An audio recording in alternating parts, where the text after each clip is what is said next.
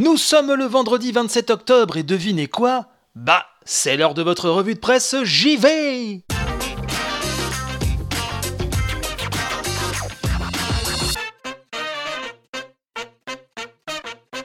Bienvenue dans votre podcast quotidien 100% jeux vidéo. Nous sommes donc vendredi et c'est un jour plein de promesses.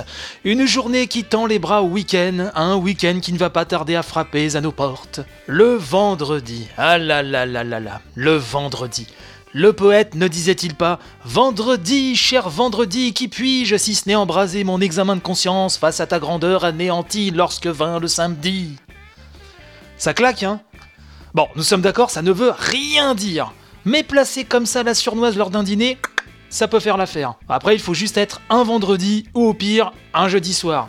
C'est sûr que lundi matin, devant la machine à café, t'auras l'air con si tu balances ça à tes collègues. Mais bon, il est grand temps de passer aux premières news.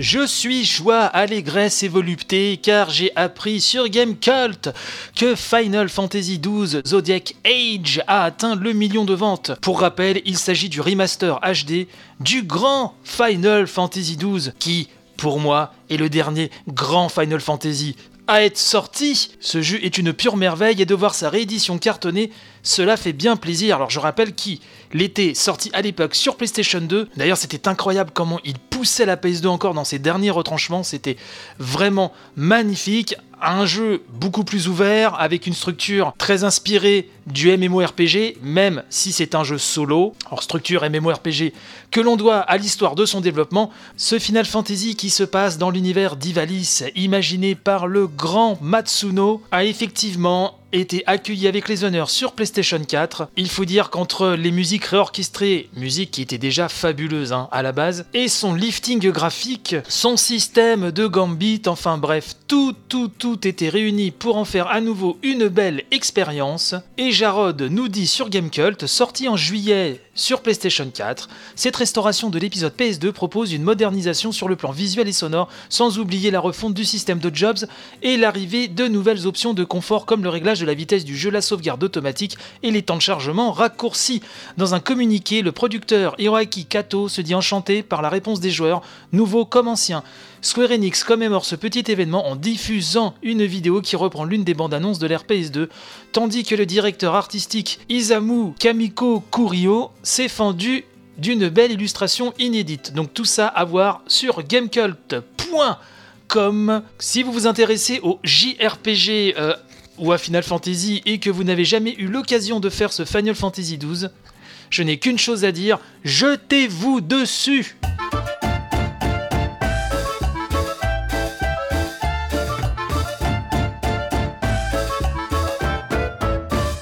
Alors hier, je vous parlais d'invités littéraires à la Paris Games Week. Et aujourd'hui, j'aimerais vous parler d'un autre invité qui me tient à cœur, c'est La Petite Pelle, le dessinateur de jeuxvideo.com, qui nous gratifie chaque semaine d'une planche fort rigolote et bien galéjadeuse comme on les aime. Vous pourrez retrouver ce talentueux dessinateur qui pourra carrément réaliser une caricature de vous-même, réalisée sur place tous les jours de 11h à 13h et de 14h à 17h. Je rappelle comme ça en passant que le Paris Games Week, c'est entre le 1er et le 5 novembre 2017.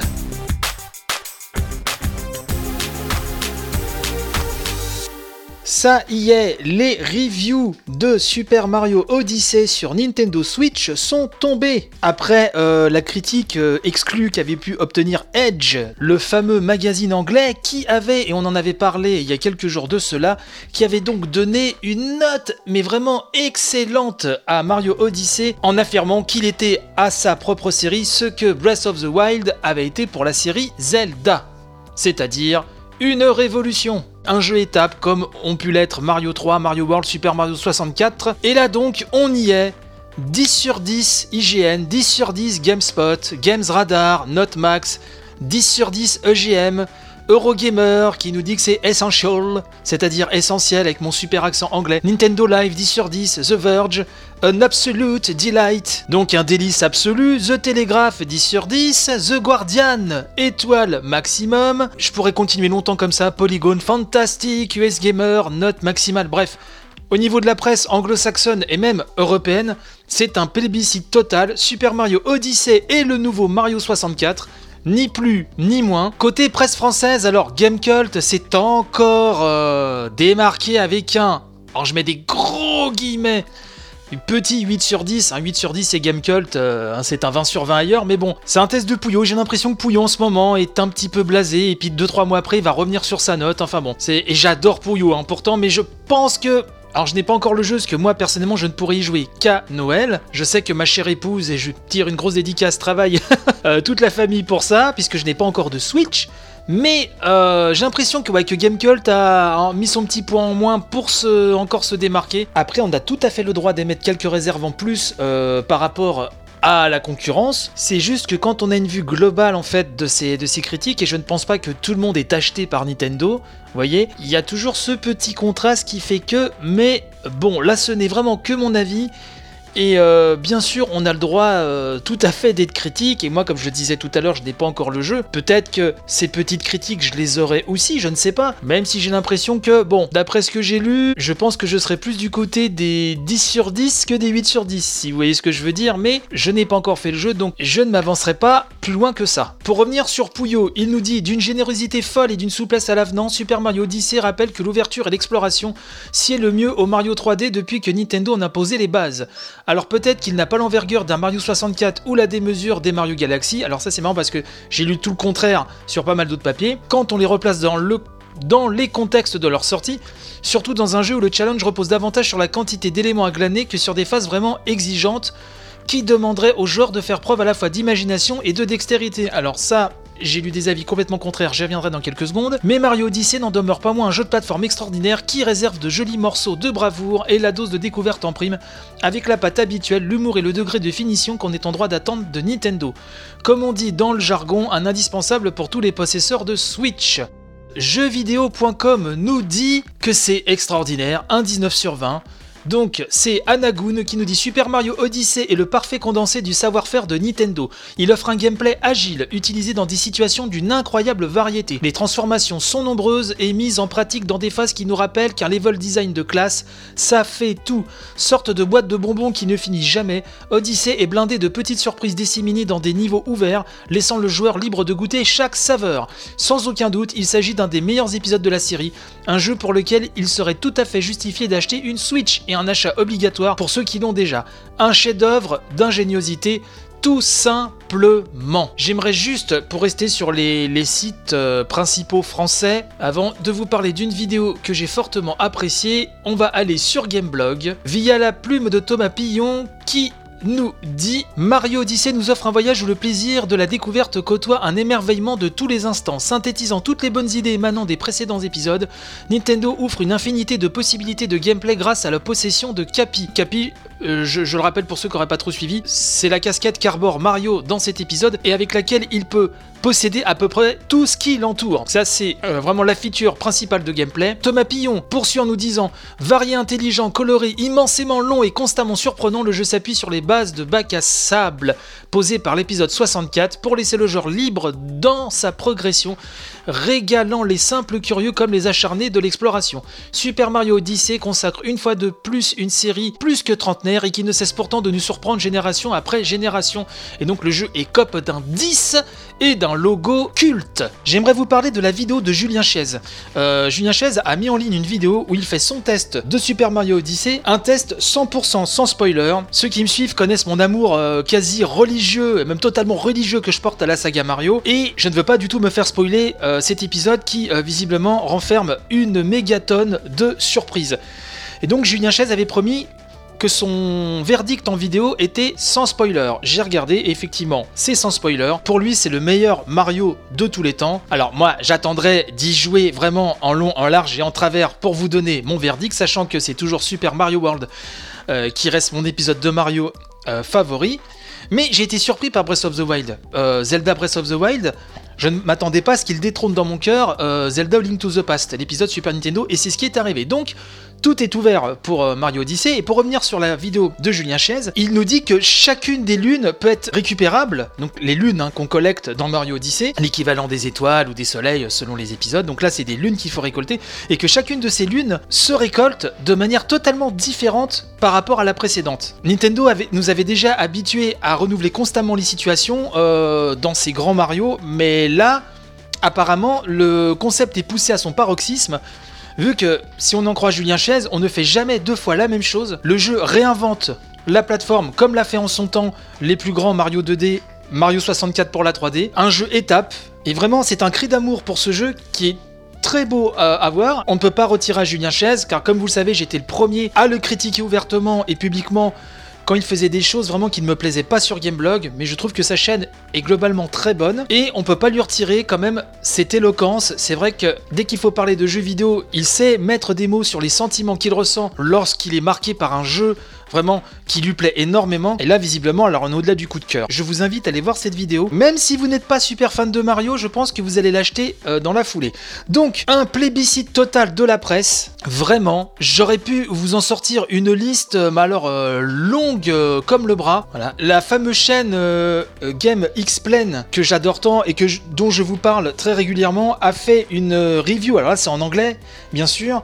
Euh, sans spoiler également. Et eux, alors là, ils ont même été au-delà de Julien Chaise, ils ont carrément mis 6 sur 5 au jeu. Écoutez, moi en tant que fan de Mario, qu'est-ce que ça me fait plaisir vraiment plaisir de voir un épisode qui a l'air comme ça fondateur. Et comme je vous le précisais il y a quelques minutes, euh, ma situation financière fait que je ne peux pas y jouer tout de suite parce que je n'ai pas de Switch, mais grâce à ma merveilleuse épouse que j'embrasse très fort, euh, qui a mobilisé euh, vraiment toute la famille pour que ce Noël on puisse avoir le, le bundle Switch avec Super Mario Odyssey. Je pourrais enfin m'y lancer, donc vivement Noël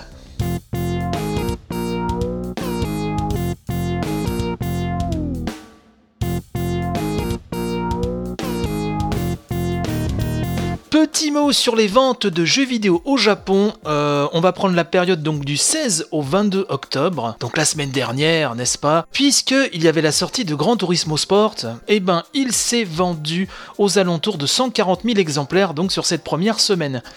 Ce qui est pas mal, mais pas foufou, bien mais pas top quoi, comme on dit. On est loin, très loin des ventes euh, complètement stratosphériques des premiers épisodes. C'est pas exceptionnel, mais il y a toujours comme un noyau dur de fans euh, de cette licence historique de Sony au Japon. Grosse euh, contre-performance, enfin si je puis dire, je ne sais pas si c'était prévu qu'il fasse un carton, mais The Evil Within 2, le survival horror produit par Shinji Mikami, s'est écoulé à seulement 43 500 exemplaires, ce qui n'est pas vraiment génial du tout.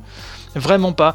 Sachant que le premier épisode avait dépassé les 120 000 exemplaires sur PS4 et PS3. Donc c'est un petit peu le, un petit peu flop. Donc Gran Turismo en premier, The Evil Within qui est troisième. Quel autre titre je pourrais vous donner dans ce top 10 bah, En septième place on retrouve Splatoon 2, lui qui est sorti déjà depuis belle lurette, mais enfin qui cumule plus d'un million 280 000 ventes. Hein, et la semaine dernière donc il s'en est écoulé 14 160.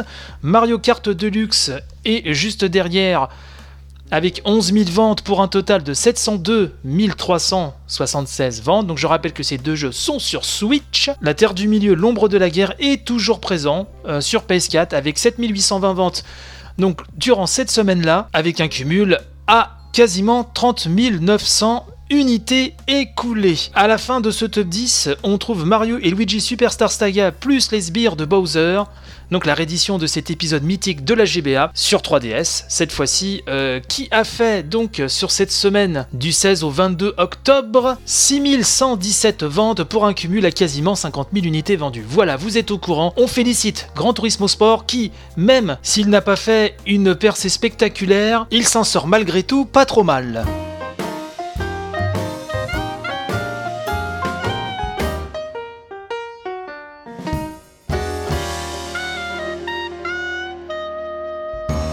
La presse divertie, La presse peut fasciner parfois, mais la presse agace très souvent également. C'est le cas de ce cher Cliffy B. Alors Cliffy B, hein, c'est le pseudo pour les intimes. Je parle bien sûr de Cliff Blazinski, qui pour rappel est le papa de Gears of War, et avec son camarade Arjan Brussy, euh, donc tous les deux sont les patrons de Boss K Production, et euh, les deux bougres euh, se sont récemment plaints à GameIndustry.biz à propos de Lawbreakers. Alors Lawbreakers, je sais pas si vous avez suivi, mais c'était censé être la nouvelle merveille du créateur de Gears of War, un FPS survitaminé. Et donc pour eux, le lancement a été plus que discret, dirons-nous. Et donc durant cette interview, Cliffy B en a gros sur la patate et crie sa colère à la face du monde. Et donc il dit à propos de la presse, il recherche juste le clic, mec. Il cherche avant tout à récolter les revenus de la pub.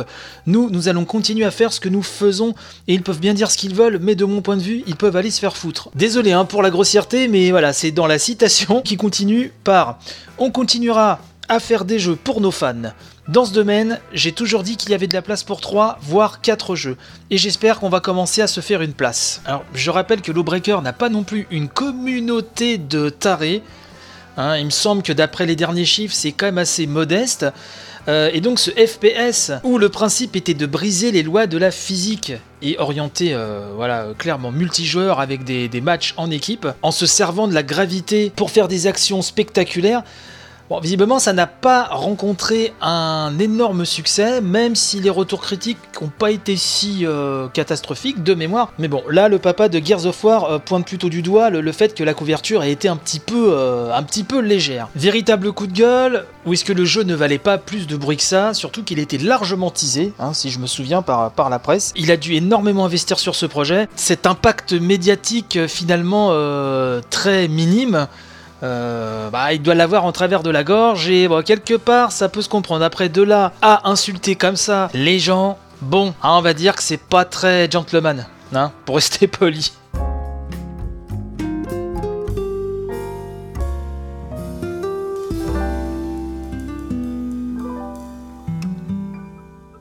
Et voilà, c'est ainsi que se termine cette nouvelle semaine de revue de presse JV. N'oubliez pas, pour nous écouter H24, 7 jours sur 7, il y a iTunes, PodCloud, Deezer, YouTube sur ma chaîne chez Bruno, CHZ underscore Bruno.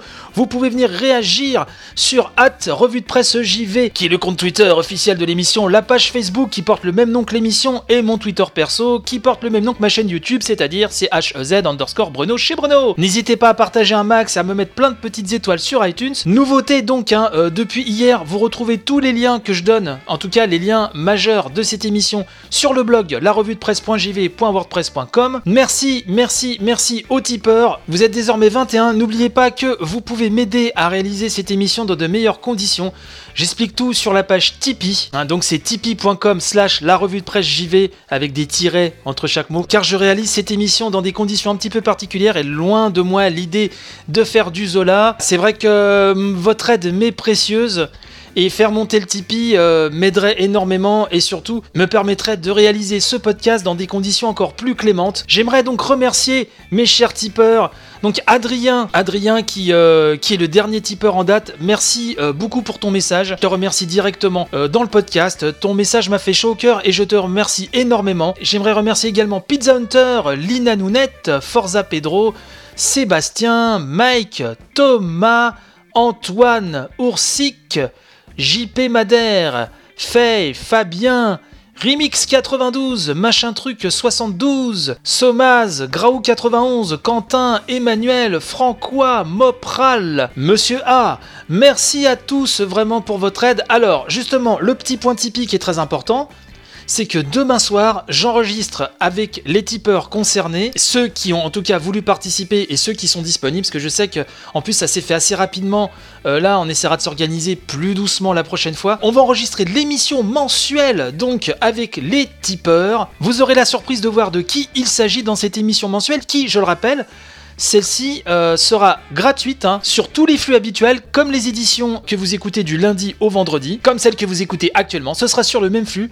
Donc on l'enregistre demain soir, donc samedi soir. Et donc j'espère qu'elle vous plaira. Elle durera un peu plus d'une heure, je pense. Je rappelle, pour les tipeurs de 5 euros et plus, Je rappelle donc qu'il y a un épisode inédit rien que pour vous le samedi à récupérer par mail, hein, à écouter en streaming ou à télécharger en MP3 pour mettre sur tous vos devices, etc. Donc ça c'est une édition spéciale le samedi qui est exactement comme les éditions du lundi au vendredi, mais avec des news toutes fraîches, voilà, que vous n'entendrez pas le lundi suivant et qui n'ont pas été entendues dans l'édition de la veille. Donc ça c'est pour les tipeurs de 5 euros et plus, et pour les tipeurs de 10 euros et plus, donc c'est bien sûr l'émission du samedi également, bien sûr, ça c'est normal mais euh, aussi donc euh, la possibilité de venir au micro avec moi via Skype pour parler des sujets qui vous intéressent, qui vous ont intéressé, et puis d'autres petits sujets, vous verrez ça. Tout le monde pourra donc écouter ce podcast mensuel qui sera sur le flux habituel. Et je rappelle que pour les tipeurs, même à partir d'un euro, bah vous avez déjà toute ma reconnaissance. vous avez aussi accès aux news Tipeee, au mur de news, où je poste très régulièrement, plusieurs fois par semaine, des photos, euh, des informations sur les backstage de l'émission, pas mal de petites choses. Bientôt, je pense vous dévoiler les audiences aussi de l'émission qui augmentent, donc ça, ça fait bien plaisir. Bon, je pense que j'ai déjà été bien trop long et je m'excuse encore, mais vous me connaissez, euh, je parle, je parle. Je vous souhaite un excellent week-end. Merci à tous, merci euh, à ceux qui partagent. sur les réseaux sociaux. Merci pour vos commentaires, pour vos critiques négatives ou positives. À demain pour les tipeurs concernés, pour votre édition du samedi qui arrivera dans votre boîte mail, voyez, avant 7h comme d'habitude. Et à tout le monde, à vous tous, chers auditeurs, je vous dis à lundi pour une nouvelle semaine de revue de presse JV. Portez-vous bien, vive le jeu vidéo, et que dire si ce n'est à lundi Allez, bye bye